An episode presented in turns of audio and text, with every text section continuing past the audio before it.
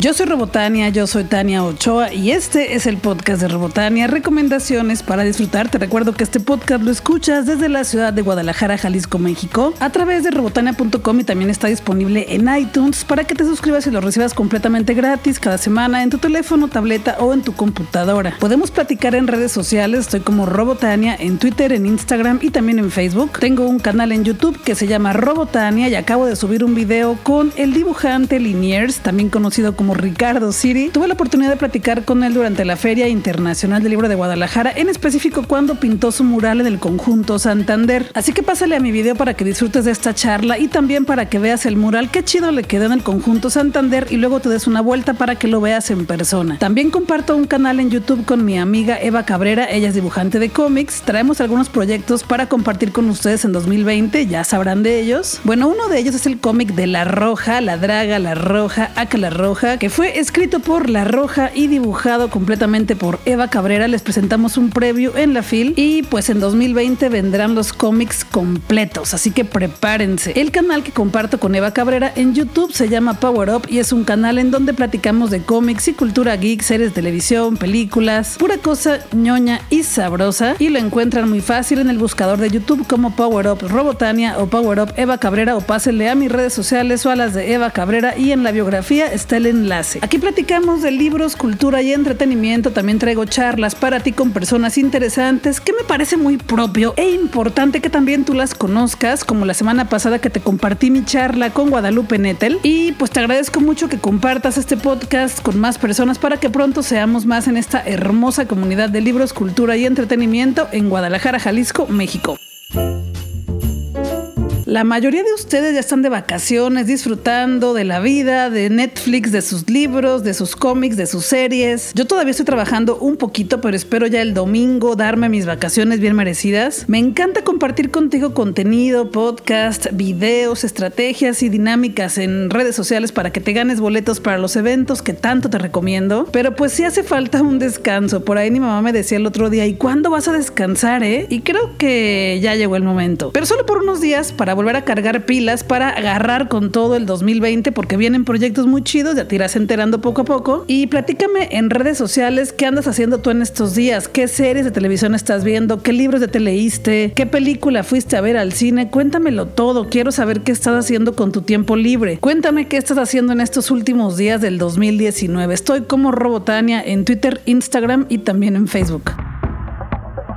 Cinépolis y Cuacarraquear me invitaron a la función especial de la película coreana Parásitos y como últimamente, o esta semana mejor dicho, llegué a las películas sin haber visto nada, ni siquiera poquito del tráiler, quise hacer ese experimento para llegar completamente a sorprenderme. Bueno, de la que sí vi poquito fue de la de Star Wars, pero bueno, solo vi el primer teaser. Entonces llegué a la película de Parásitos sin saber nada, ni siquiera sabía que era una película coreana. Procuré esquivar todos los spoilers posibles y lo logré. Y bueno, cuando empezó yo creí que era una película de comedia. Estaba todo muy bien, una familia, con un hijito, con una hija adolescente, que contratan a un profesor y a una profesora para que les enseñen cosas a sus hijitos. Pero estos profesores resultan ser unos farsantes. O sea, sí enseñan, sí comparten conocimientos, pero pues no tienen título ni siquiera tienen la formación de profesores. Entonces como que de repente crees que la historia va por ahí, una comedia en la cual haber algún engaño y ya sabes que no me gusta hacerte revelaciones pero de repente la película se transforma en otra cosa, da un giro completamente inesperado. Ojalá que tampoco tú hayas visto el tráiler, porque de ser una comedia muy bonita que parece una farsa, se convierte en una cosa terrible de suspenso, misterio y terror. Yo relaciono más el horror con lo fantástico y aquí me parece que es más terror, porque el terror lo relaciono con lo humano, con lo que verdaderamente podría suceder en cualquier ciudad, en cualquier país. Y bueno, esta película Parásitos de repente se convierte en una cosa deliciosamente aberrante, escalofriante e incómoda. Esas son las películas que me gustan. Y pues es una película que yo creo que sí hay que ver en el cine. Si te gustan las películas de suspenso, misterio y terror. Suelo calificar las películas del 1 al 5 con tuercas de Robotania y a Parásitos le pongo 5 tuercas de Robotania. Por ahí en mayo de 2019 grabé un video con el elenco y las productoras de Bule Bule, Guadalajara, un show magnífico con música de los 50 y de los 60 en español y en inglés que me encanta. Ese video lo puedes ver en mi Facebook o también lo puedes ver en mi canal de YouTube porque la verdad quedó muy divertido y la buena noticia es que Bule Bule, el show Guadalajara regresa al Teatro Galerías en enero de 2020. Pues hoy estoy con Fer Medina. ¿Cómo estás, Fer? Muy bien, ¿y tú, Tania?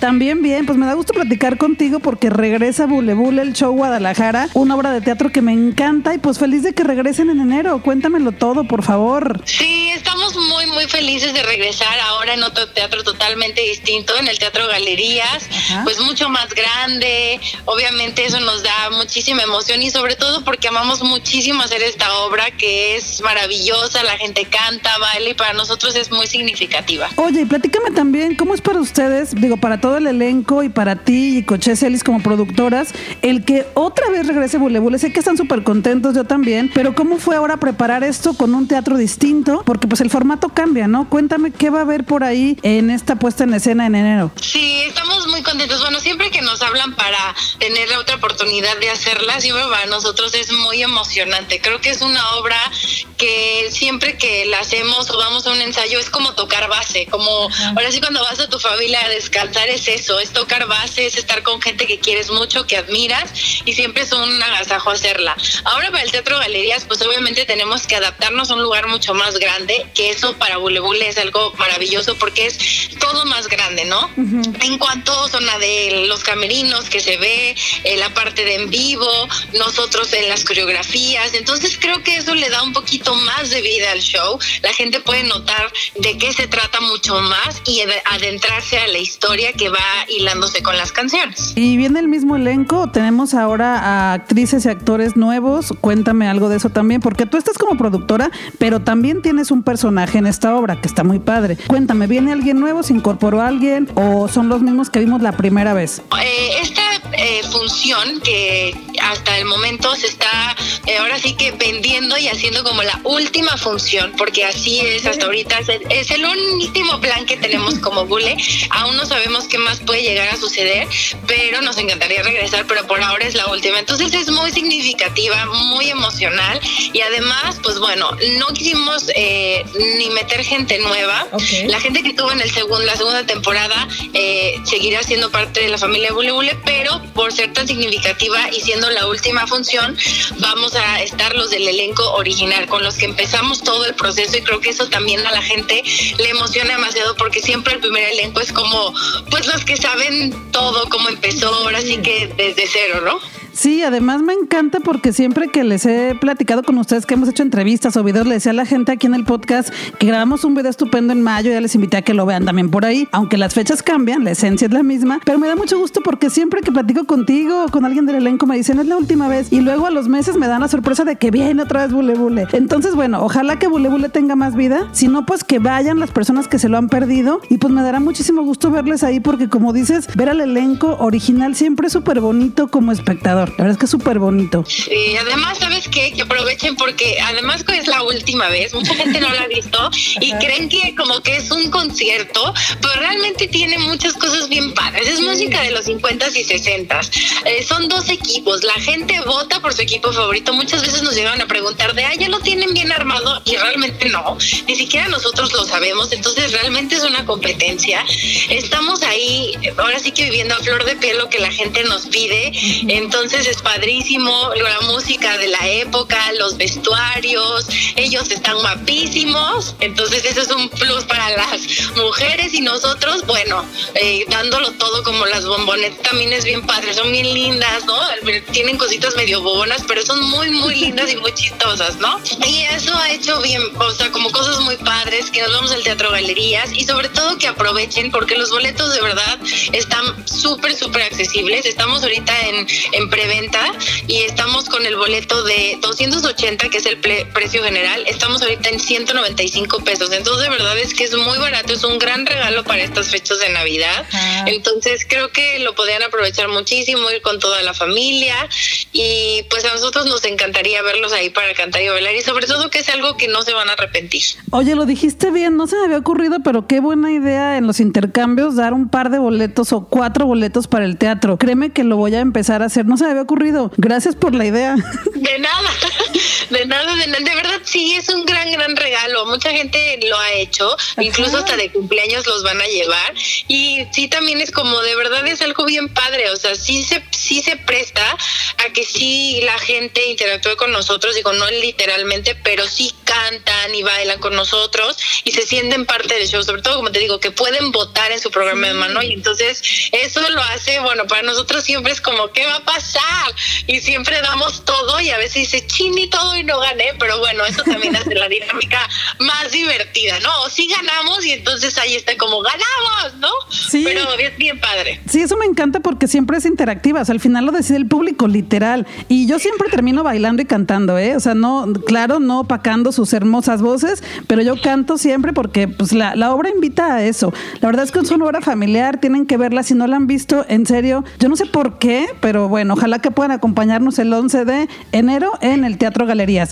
Pues muchas gracias, Fer, ahí nos vemos también. Sí, ahí nos vemos y estén pendientes de nuestras redes sociales en Facebook, en Instagram, que es Bule Bule Guadalajara, porque tendremos ahí unas sorpresitas que van a poder ser parte de nuestra de nuestro día en la función, entonces esténse pendientes. Pues muchas gracias, ahí nos vemos y felices fiestas y felices todo, Fer. Un abrazo. Igualmente, un abrazo, Tani, gracias. No, a ti muchas gracias. Así que si no pudiste ir a verla en 2019, tienes otra oportunidad para pasarla bien con Bule Bule, el show Guadalajara en el Teatro Galerías. El sábado 11 de enero a las 8 de la noche, los boletos están disponibles ya en boyalteatro.com, preferente 175 y VIP 195. Bule Bule trata sobre un programa de televisión en el cual están compitiendo las bombonets contra los pillos del rock y tienen retos de cantar canciones de los 50, de los 60, muy divertida. Al final la gente terminamos bailando en la obra de teatro literal. Bueno, yo siempre bailo al final y canto y aplaudo y me emociono mucho. Y es una obra de teatro con la que te la vas a pasar muy bien, porque es una comedia muy divertida, con situaciones muy absurdas, muy ridículas, pero muy chidas. Así que ojalá que sí puedas ir al teatro a ver el sábado 11 de enero, porque tienes que ver Bule Bule, el show Guadalajara, una producción de Coche Celis y Fer Medina en acuerdo con Playhouse Entertainment. De cualquier forma, te voy a recordar en 2020 que estará en el Teatro Galerías Bule Bule, el show Guadalajara, porque ahí tenemos que vernos. Sigue a Bule Bule en sus redes sociales, están en Facebook como Bule Bule Guadalajara y también están en Instagram para que te enteres ahí de todo lo que va a estar pasando de aquí a esta función en Guadalajara. Por lo pronto, ve comprando tus boletos, ve reservando la fecha y ahí nos vemos el sábado 11 de enero en Teatro Galerías con Bule Bule, el show Guadalajara. Durante la semana vi muchísimas personas platicando sobre una película que estrenó Netflix, una producción exclusiva de Netflix que se llama Historia de un matrimonio. La busqué en mi Netflix y me decía que era una película 98% recomendada para mí. Sí, ya te he dicho que me encantan los dramas y pues si Netflix decía que era 98% recomendada para mí, pues la vi. Historia de un matrimonio es dirigida por Noah Baumbach y protagonizada por Scarlett Johansson y Adam Driver. En mi cabeza sigo pensando que está protagonizada por la viuda negra y por Kylo Rent. Disculpa mi cerebro geek. También aparece Laura Dern, una actriz que me gusta mucho cómo lo hace en el cine y ella es la abogada. Historia de un matrimonio me gustó mucho porque representa bien cuando en una pareja pues el amor se acaba. O mejor dicho, cuando en una pareja ambos deciden ya no quererse. Porque conforme va avanzando la película te das cuenta de que el amor no es que se haya acabado, sino que simplemente las ganas de estar con el otro pues ya no están. La película es sobre un matrimonio, sí, pero es sobre todo sobre su proceso proceso de divorcio, de separación. Tienen a un hijito y pues esto vuelve las cosas muchísimo más difíciles. Lo que me encantó de la película son los diálogos. Parece una película de Woody Allen. Ya ves que Woody Allen tiene muy buenos diálogos en sus películas, charlas eternas. Y sí, es un drama. Lloré con esta película porque pues siempre que una historia de amor se termina, pues uno siente feo, ¿no? Pero también comprendo que es lo mejor para ambas partes. Sí te la recomiendo. Califico las películas del 1 al 5 con tuercas de Robotania y a Historia de un matrimonio le pongo cinco tuercas de Robotania. Pero sí, definitivamente es un drama, un drama muy bien logrado, muy bien actuado. Scarlett Johansson está impecable, Adam Driver también y Laura Dern. Bueno, hacen un trío magnífico en esta película. Ya tú sabes si la ves o no, porque si es un drama y probablemente vayas a llorar o te vaya a recordar a esa ruptura que tuviste hace poco o hace mucho o que probablemente en algún momento vayas a experimentar.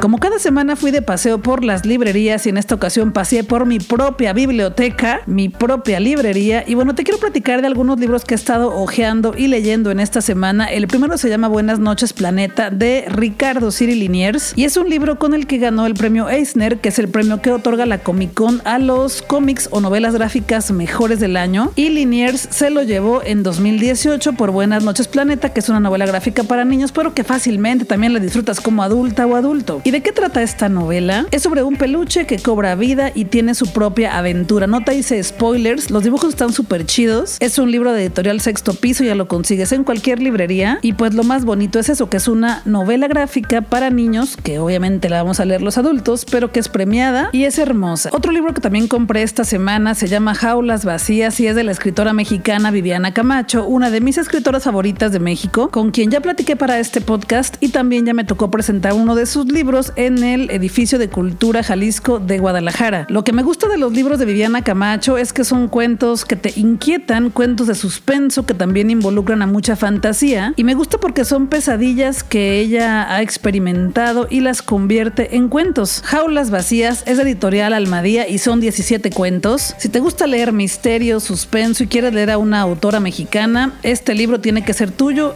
ya. Todavía no lo leo, lo quiero hacer antes de que termine el 2020, así que conforme vaya avanzando te iré compartiendo mis impresiones en Twitter, en Instagram y también en Facebook. Otro libro que ya leí y me encantó se llama Evasaurio y es de mi amigo Memo Plastilina. Él hace a sus personajes con plastilina, les toma fotografías y los convierte en libros. Bueno, es parte de lo que hace, pero también estos monos de plastilina los convierte en cuadros. Te recomiendo que vayas a su perfil de Instagram, está como Memo Plastilina, para que veas todo lo que hace. Es hermoso el arte que hace Memo con su plastilina. Y bueno, este libro trata sobre una niña que tiene una cola de dinosaurio. Es una niña pues muy única, con una característica única en el mundo. Y es un libro sobre entender que todos somos distintos, pero que todos somos normales y que tenemos que aceptar a los demás tal cual son. También es un libro ya disponible en cualquier librería. Es un libro que se ha vendido mucho en este año. Y ya me dijo Memo que vienen sorpresas con este libro en 2020, pero todavía no te puedo platicar, ya que Memo pueda revelar esas sorpresas. Con mucho gusto le invitaré al podcast de Rebotania. Y además estamos planeando cosas, proyectos para 2020 que también pronto te platicaremos. Este año me anoté para cumplir el reto de Guadalupe Reinas 2019 de mis amigas de Libros Before Tipos. Las encuentras en redes sociales como Libros B de Burro, cuatro tipos, Libros Before Tipos. Y son chicas que fomentan a la lectura, pero sobre todo a leer a mujeres. Y cada año, esta es la tercera vez que organizan el reto Guadalupe Reinas. Algunas personas también le dicen el maratón Guadalupe Reinas, que consiste en leer a 10 autoras del 12 de diciembre al 6 de enero compartir tus lecturas en redes sociales utilizando el hashtag Guadalupe Reinas 2019 para que otras chicas y otros chicos conozcan a esas autoras que tú vas a leer. Es importante que sepas que no se trata de leer a fuerza a las 10 autoras, se trata de compartir a 10 autoras, intentar leerlas y cumplir el reto Guadalupe Reinas, pero si no lo logras no pasa nada, lo importante es que te sumes al Guadalupe Reinas 2019, que trates de hacerlo y bueno, si lo logras súper chido. Las lecturas que yo escogí este año son, la primera era una lectura conjunta de libros de